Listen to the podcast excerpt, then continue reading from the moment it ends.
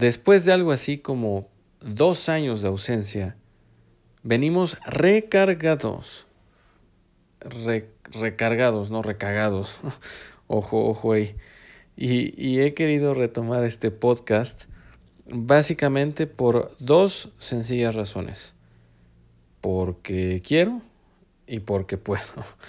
Bueno, la situación es que tengo ganas de expresarme y lo hago de muchas formas. Escribir es una de ellas.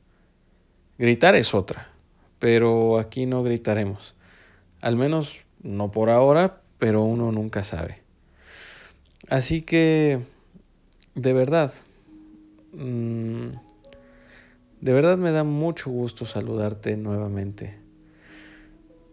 Espero que este tiempo haya sido bendecido, bendecida, ya sea con bellas experiencias, que hayas conocido gente increíble, que hayas emprendido ese negocio, eh, que hayas solicitado ese aumento. Y también eh, en estos tiempos tan revueltos, en la pandemia y el confinamiento, hayas encontrado el espacio dentro de ti que te haya permitido reflexionar tomar una pausa y pensar acerca de la vida que llevamos, el rumbo que tomamos y el propósito que le damos a todas y cada una de nuestras acciones.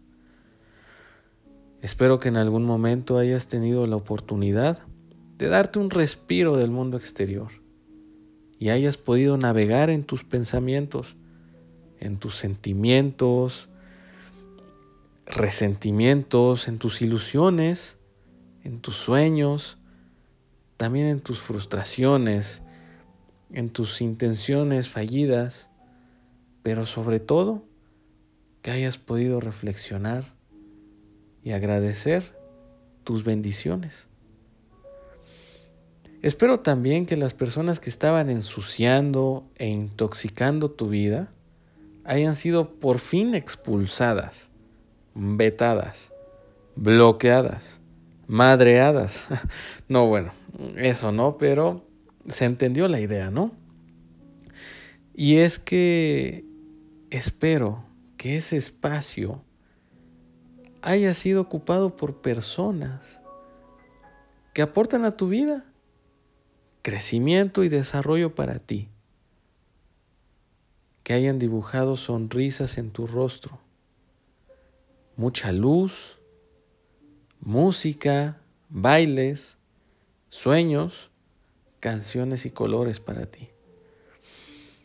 Espero también que hayas tenido la hermosa oportunidad de ayudar a alguien, de dar un, par de palabras de aliento a alguien que se encontraba triste, desconsolado, y que en ti haya encontrado un cobijo, una pequeña o una grande una gran llama que le dio calor, que iluminó y encendió un corazón triste.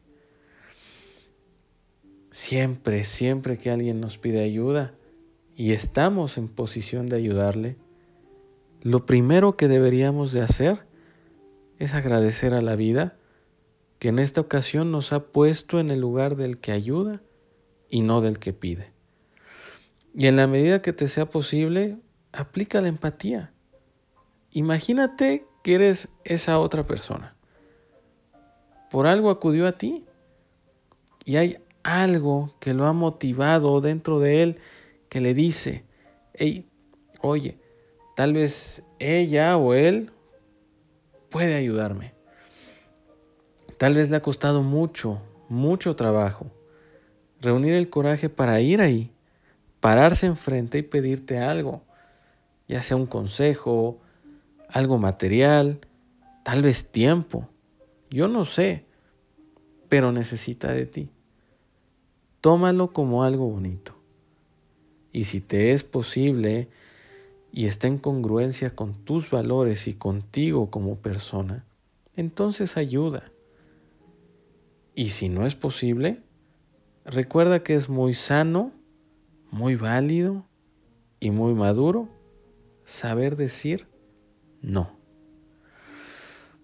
Si en este tiempo has tenido experiencias dolorosas, permíteme decirte de todo corazón que lo siento mucho y que espero entonces que estas palabras, que te digo con la mejor intención, te hagan sentir un poco mejor, tal vez sonreír y te recuerden que no estás solo, que el dolor tú, tú bien sabes que es una parte inevitable de la vida y que hay que afrontarlo de frente y con el corazón en la mano. Que Dios o la vida tal vez aprieten, pero no ahorcan.